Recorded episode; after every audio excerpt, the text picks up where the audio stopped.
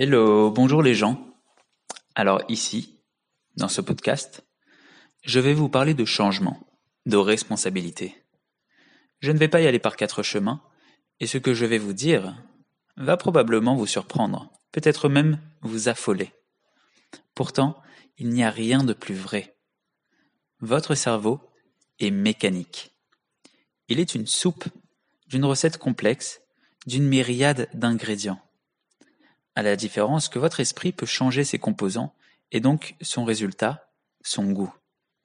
La bonne nouvelle, c'est qu'en connaissant certains principes, vous allez pouvoir changer radicalement et en un rien de temps votre vie, vos croyances, peut-être même vos valeurs, pour être la personne que vous avez toujours voulu être. La joie, l'humour, la gaieté, comme tous les états émotionnels, sont des résultats de facteurs bien spécifiques. Il est clair que cela demande de reprendre les chaînes de votre vie. Imaginez-vous avoir une combinaison.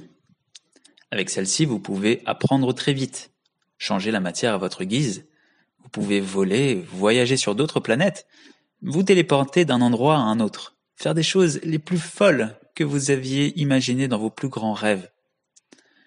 Mais vous utilisez simplement son doigt parce qu'il fait briquer.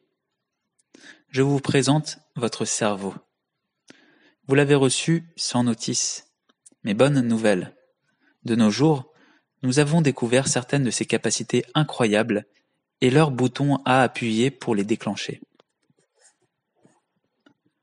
Pour comprendre notre pouvoir, il faut connaître nos croyances. Elles sont un filtre de notre réalité.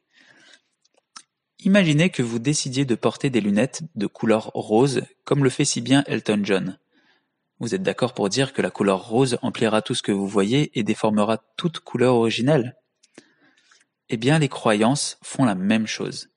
Elles filtrent les informations de la réalité et leur imposent un sens. Leur sens. Alors, à titre d'exemple, vous avez une croyance sur vous-même d'être ou de ne pas être capable de faire quelque chose. Vous donnez donc un ordre à votre cerveau. Cet ordre est de voir les choses dans cette direction. Bien plus, votre cerveau adoptera un comportement, apportera les ressources nécessaires pour vous solliciter dans votre croyance. Prenons deux personnes. Ces deux personnes vont faire un discours face à un grand auditoire. L'une est stressée, n'a pas confiance en sa compétence d'auditeur, et l'autre est très à l'aise. La première personne, quand elle va parler, aura probablement tendance à avoir une voix qui tremble. Elle oubliera peut-être des mots, et ainsi de suite. Alors que l'autre, au contraire, sera bien plus fluide dans sa manière de communiquer le message. Que s'est-il passé chez la première personne? A-t-elle moins de ressources, de connaissances? Ou a-t-elle un problème buccal à bégayer de cette façon? Ou ordonne-t-elle peut-être à son esprit de ne pas se rappeler des mots qu'elle oublie? La manière dont elle se représente la situation est très différente de la deuxième personne. C'est pourquoi son esprit met en place des mécanismes automatiques qui vont appuyer sa croyance. Quand nous croyons en quelque chose, nous donnons une direction à notre esprit et il va la solliciter il va solliciter les ressources nécessaires pour vous donner raison.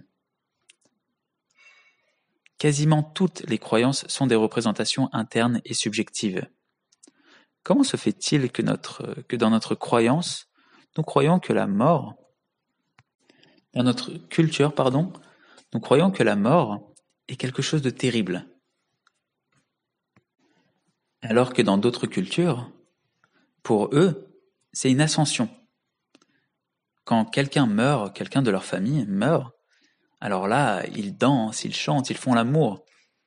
Qu'est-ce qui fait que dans ces deux situations identiques, deux cultures réagissent très différemment Dans chacune de nos situations de vie, même les plus dures, on peut être sûr qu'il y a une autre personne qui agit, qui vit exactement la même situation et qui agit très différemment, que ce soit en bien ou en, ou pis. La raison à cette tendance, c'est la croyance, la représentation que l'on a des choses. Ce qui vous fait souffrir, ou ce qui vous cause euh, de la joie, de la gaieté, l'amour, ce n'est pas l'élément spécifique, c'est la représentation que vous avez de la chose. Face à une situation difficile que vous avez vécue ou que vous vivez maintenant, comment vous représentez-vous la situation? Voyez-vous en cela une opportunité de grandir, d'aider les autres avec ce que vous apprenez ou avec ce que vous avez appris Trouvez-vous le moyen d'en faire un élément de succès ou plutôt de se laisser écraser par la peine, la colère ou la culpabilité? Je pense qu'il est primordial de connaître nos croyances, qui génèrent en nous le plus de ressources, d'émotions, et d'analyser lesquelles nous font sentir bien et nous dirigent vers là où on veut aller dans la vie, et ceux qui sont ou qui seront un frein pour plus tard. Notez-les sur une feuille. Je vous invite vraiment à les noter et apprenez à vous connaître. Connaître nos croyances va vraiment nous aider à reprendre les chaînes de notre vie. Étudiez-vous. Plus vous vous étudiez, plus vous vous étudierez, plus vous deviendrez responsable de votre vie.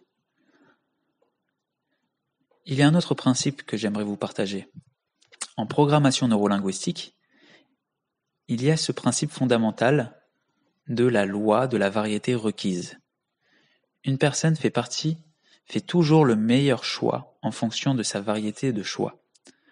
Plus elle a eu ou vu des modèles, des manières de faire différentes, mieux elle répondra face aux situations. Voilà, je vous laisse sur ce principe. J'espère vous avoir appris euh, certaines choses dans ce podcast. Et je vous dis à bientôt pour un nouveau podcast. Bye bye.